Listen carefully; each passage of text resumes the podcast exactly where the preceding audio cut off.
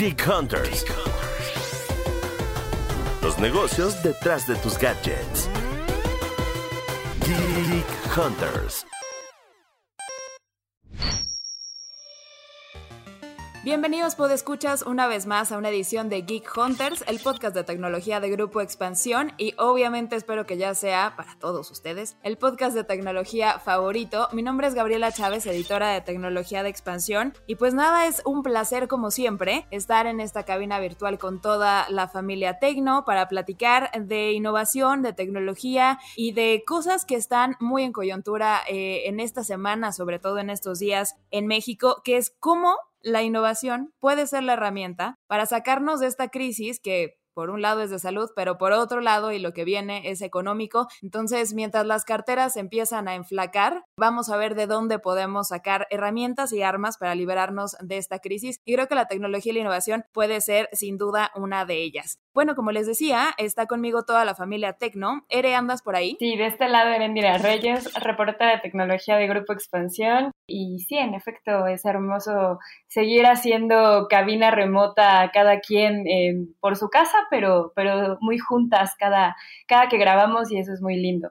Por ahí está Mon. Hola chicas, ¿cómo están? La verdad, un gusto que el Team Tecno estemos reunidas otra vez. Y justo lo que decía Gaby, me parece que hoy vamos a tener un tema, pues sí, entre cartera y de innovación, pero también de cuánto dinero se le está destinando desde el gobierno a, a, esta parte tecnológica y realmente apostar por por todo este sector. Exactamente, creo que en esta semana eh, cayó mucho la coyuntura en, en vaya, en, nosotras en, en, especial, porque por un lado eh, sí se juntó a nivel país, vaya, el, el, presupuesto de egresos y el anuncio del plan económico para el próximo año, que suena súper de hueva, sí, ya sé, pero hay que ver algunos rubros ahí que, que tocan a la tecnología y que son importantes, es importante hablar de ello. Y por otro lado, esta semana fue la sexta edición de la Expansión Summit eh, 2020, que gracias a la pandemia fue por primera vez virtual. Entonces estuvimos en muchísimas mesas con expertos, con directores de, de tecnológicas,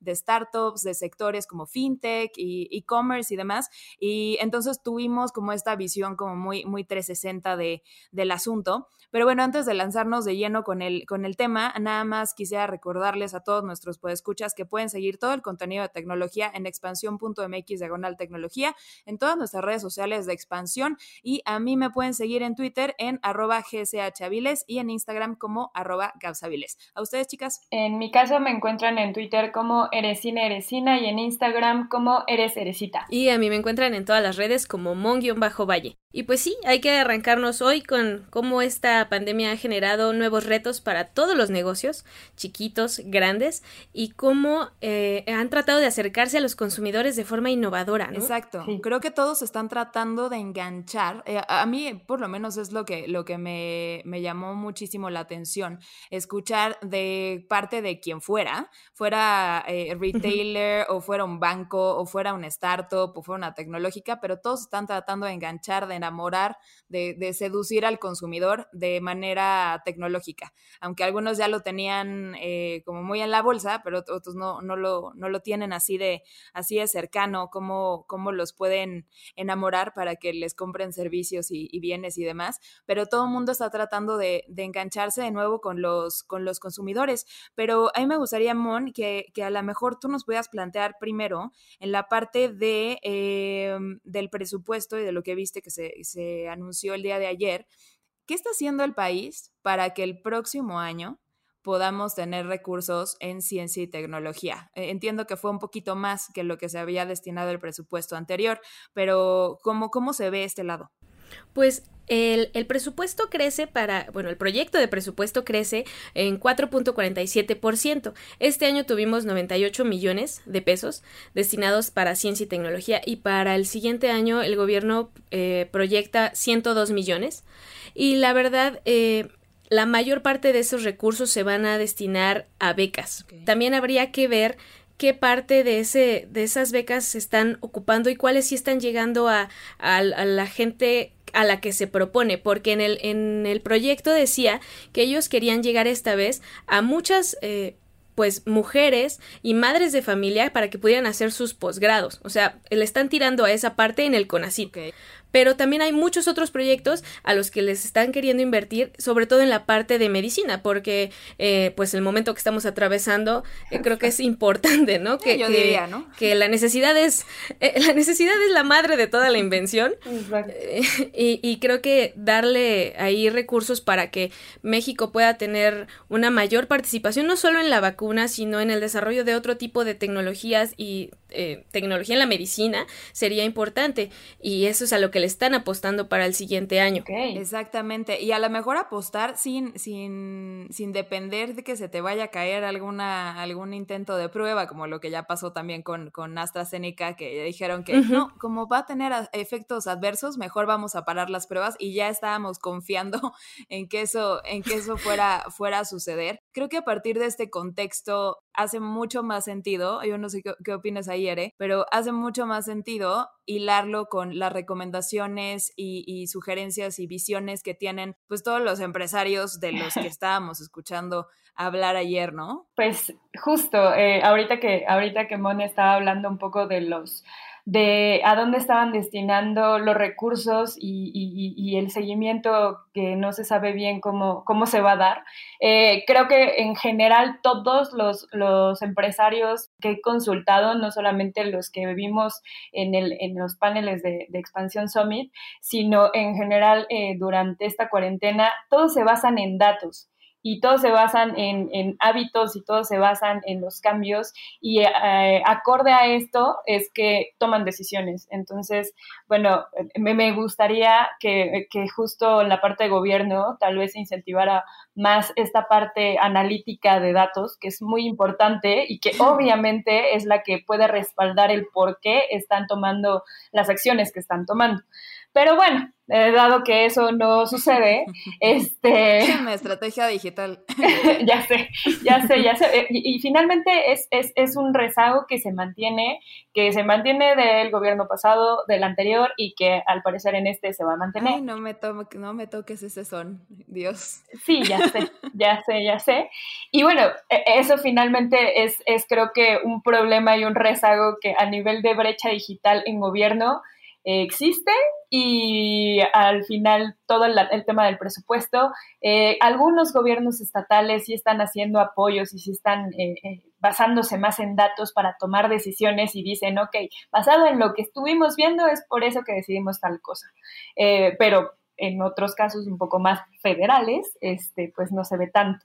Entonces, bueno, después de esa introducción en torno a mi pensar contra un poco es un dolor, es un dolor, que es lo que los de escuchas tienen que, saber cómo nos duele en el cocoro, que se ha visto, se ha cubierto, o sea, yo puedo decir que tuve eh, casi casi ahí en mis manos este el documento de la estrategia digital y es la hora que yo sigo viendo que solo una página del gobierno funciona pero todo lo que debería estar justo basado en datos y hacernos la vida un poquito más, más fácil, pues mm, lejana bien lejana. Pues sí, pero bueno, en cuanto ya a datos más proporcionados, más bajados, eh, en cuanto a los hábitos de consumo que, ha, habido en, esta pandemia y cómo se puede reactivar obviamente la economía en el país, uno que me pareció súper interesante fue eh, uno que dio Mastercard. Ayer estuvo Laura Cruz, la directora general de Mastercard, en uno de los paneles de, Expansión Summit y justo hablaba de cómo eh, el comercio electrónico ya cada vez eh, se fortalece más y eh, se espera que haya 20 millones eh, de nuevos usuarios en e-commerce y que además de estos 20 millones, eh, en lugar de 3 de cada 10 que antes existían y que regresaban, vamos a, comprar en línea, eh, ya en esta, hoy en día están comprando 6 de cada 10 y están regresando a comprar. O sea, no solamente están haciendo una primera compra, sino que están regresando. Esa métrica me parece muy interesante y me parece fundamental para todos los negocios que aún están pensando en, en, migrar a e-commerce. Eh, son cifras eh, de, obviamente, transacciones que se están haciendo en línea y que pueden, obviamente, ellos eh, captar y pueden empezar a vender en línea de, forma, pues, ya más cercana y, y, viendo cuáles son los hábitos que están teniendo los consumidores. Otra cosa que también me llamó mucho la atención en la parte de Mastercard es eh, que obviamente entre menos fricción tengan en cuanto a la compra, es mejor, pero para los mexicanos, eh, como siempre, es importante la parte de la seguridad y uno de los retos que tienen eh, los comercios es que además de hacer poco, eh, vamos, generar muy poca fricción a la hora de estar haciendo la compra, pues tienen que garantizarle al usuario que no le van a clonar la tarjeta, que no le van a, dar, eh, como estábamos viendo las noticias hoy, un, un Boeing en lugar de, una, de un iPhone, este, o sea, que les garanticen, vamos, que obviamente su compra pues va a ser la indicada. Entonces, eh, em, un poco lo que, lo que recomendaban en el panel era que dentro de la experiencia pues tuvieras estos dos pilares como los más importantes a la hora de las transacciones, de los pagos, pero que evidentemente eh, el comercio cada vez está siendo más digital y cada vez va a tener más retadas a las empresas que quieran sumarse en ella. Pero justo concuerdo con, con lo que dices y creo que es súper interesante ver ahora más la conversación centrada en el comercio electrónico como algo de urgencia.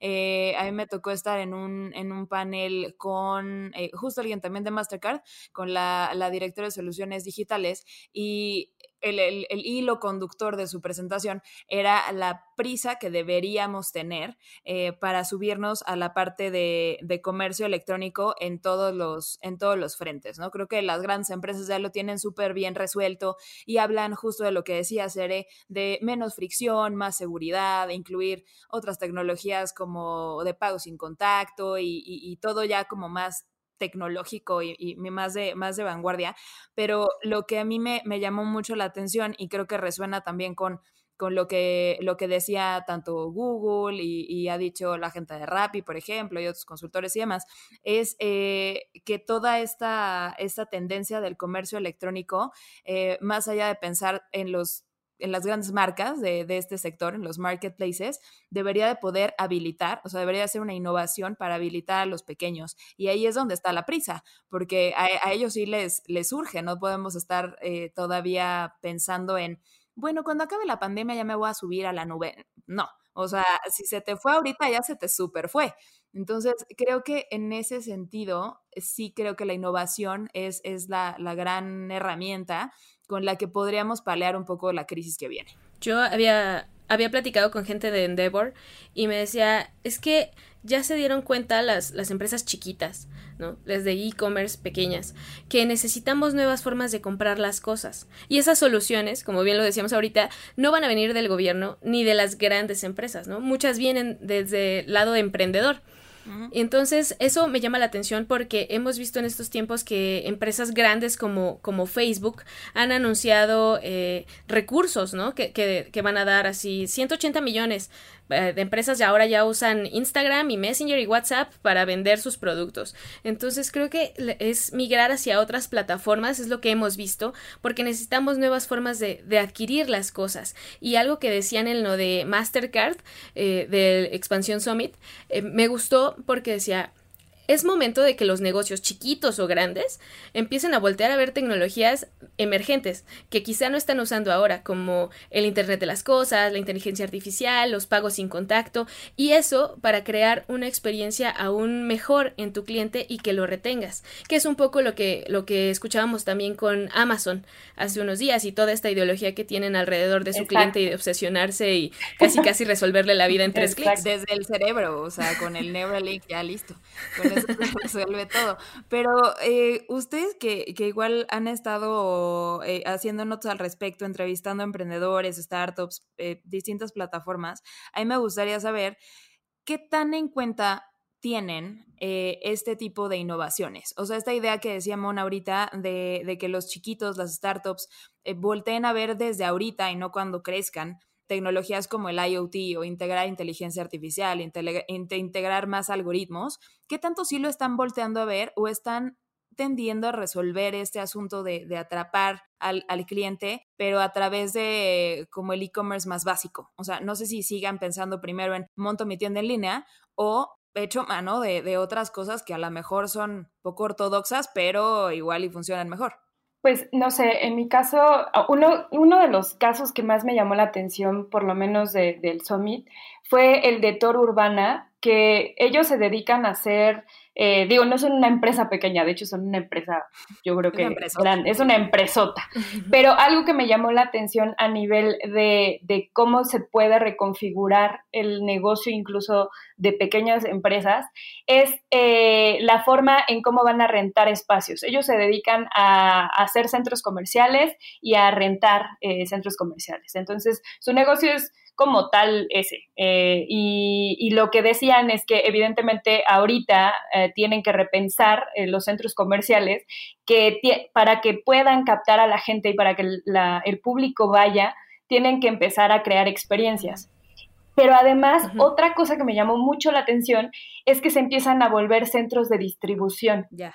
Entonces. Pero, ¿cómo? ¿Cómo que centros de distribución? Sí, centros de distribución de las marcas. O sea, puedes tener una empresa de, que vende celulares y que de repente, no sé, tal vez tu tienda en línea empieza a crecer tanto en Mercado Libre que necesitas empezar a tener stock para tu bodega y ya no te hace suficiente el stock que tal vez estás teniendo directamente con Mercado Libre. Entonces puedes eh, utilizar una de las plazas comerciales que existen en la metrópoli, no sé, puedes pensar en un parque Delta, puedes pensar en alguna de las, de las plazas comerciales que están más en el centro, rentar un espacio y en lugar de estar vendiendo como tal ahí, lo ocupas como una bodega.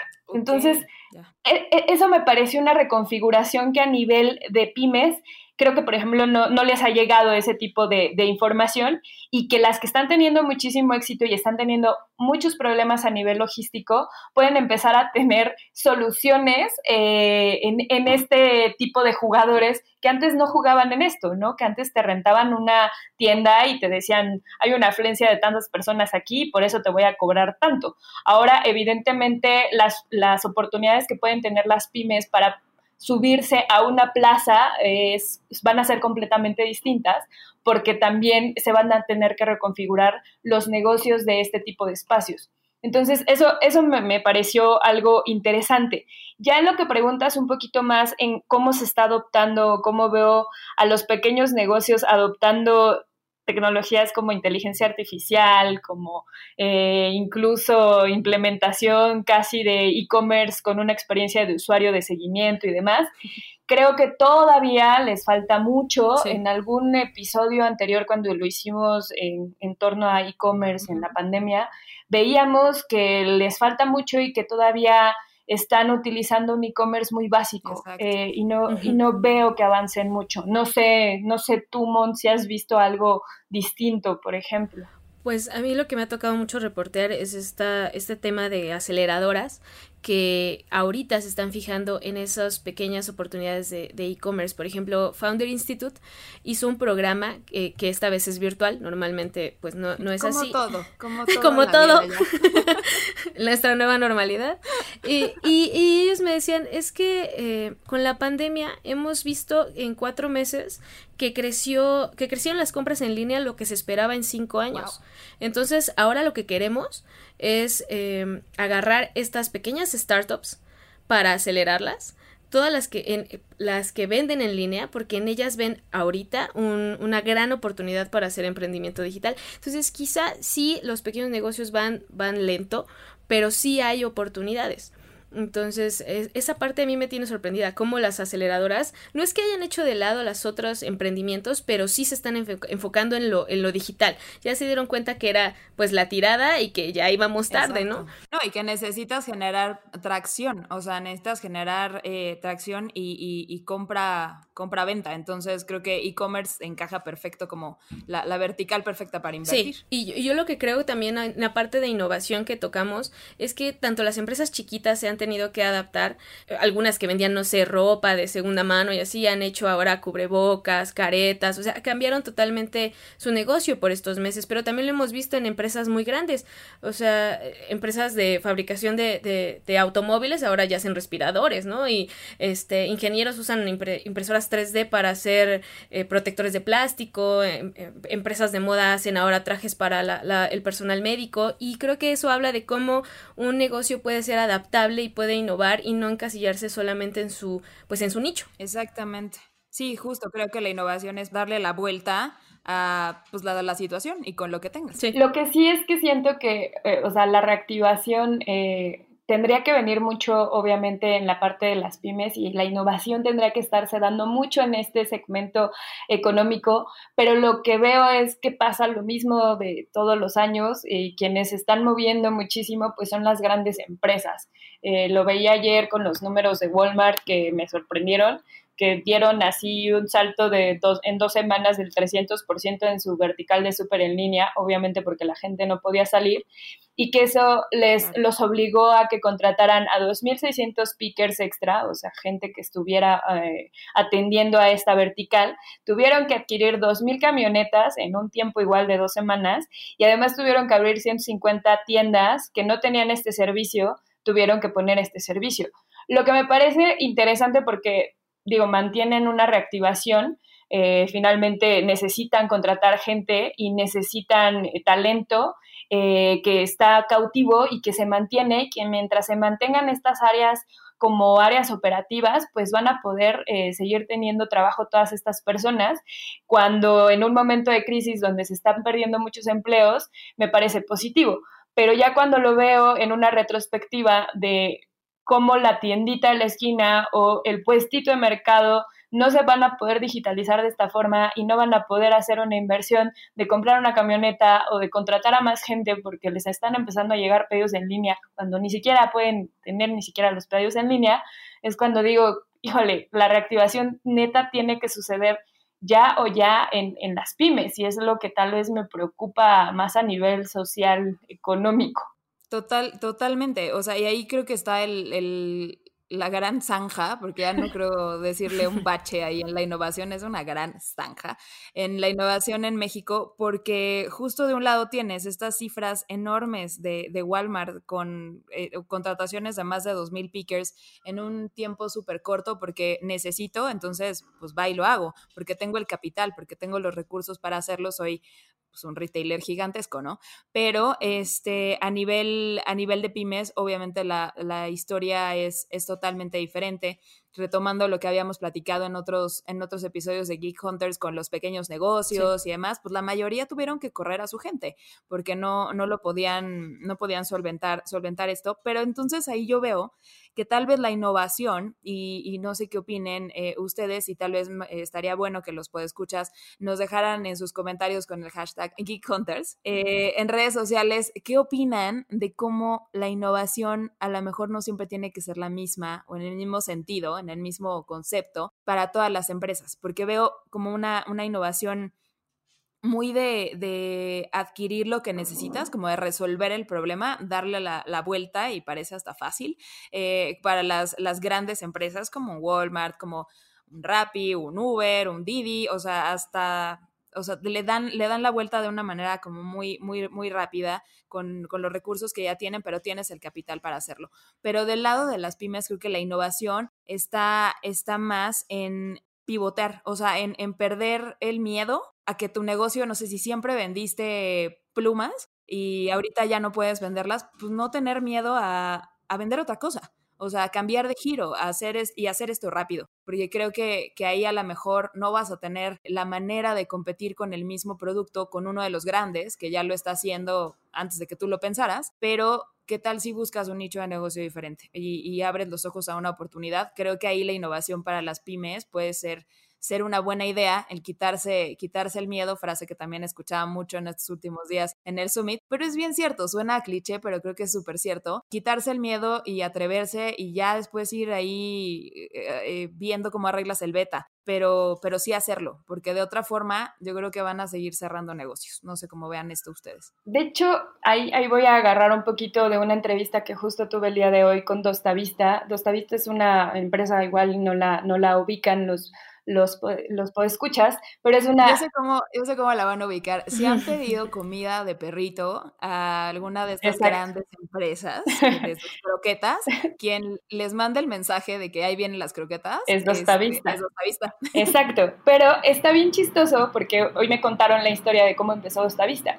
Y Dostavista era una aplicación que se dedicaba a, en cierta forma, como un juego, eh, un juego de trabajo, tipo, ¿cómo se podría hacer? Como Pokémon Go. Estabas haciendo como recolección de, paquetes y tenías que llevarlos a otro sitio eh, y entonces con eso te daban puntos dentro del juego. Y eh, surge como una aplicación en Rusia, es una, es una, aplicación rusa, rusa y luego dicen, oye, estamos teniendo un montón de éxito y como, ¿por qué no empezamos a girar un poco el negocio? Y en lugar de que sea un juego, pues contratamos a la gente y que la gente gane lana y nosotros ganamos una lana y resolvemos un problema en el tema de la última milla.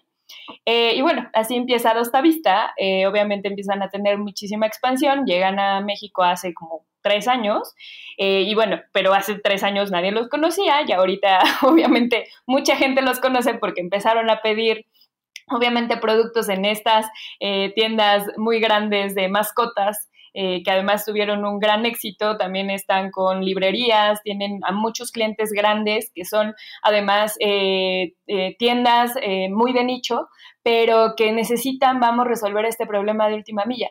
Y ese cambio justo en, en, la parte de negocio me pareció una cosa muy interesante y, es algo que, que, ahorita pueden estar haciendo muchas empresas. Tal vez si tú te estás dedicando a hacer una cosa y tienes la oportunidad de negocio, pues en, empieza en esa oportunidad de negocio, o sea, no le temas ahora sí que al cambio. Exacto, sin miedo al éxito, yo creo que ahora sí ese, ese sticker aplica. Se resume. Porque, pues sí, o sea, si, si no te está funcionando, funcionando el A, pues ve al B y a ver si funciona y si no al C, pero si nos quedamos, ya suena al, libro de, de, autoayuda, pero sí es bien cierto, o sea, si, si no nos movemos rápido, los grandes pues tienen ahí la chequera ahí al, a la mano. Entonces, pues está cañón competir con ellos, ¿no? Exactamente. y aparte, en un país donde las pymes representan el 42% del PIB, o sea, y, ve el peso que tienen ahí tanto de empleos.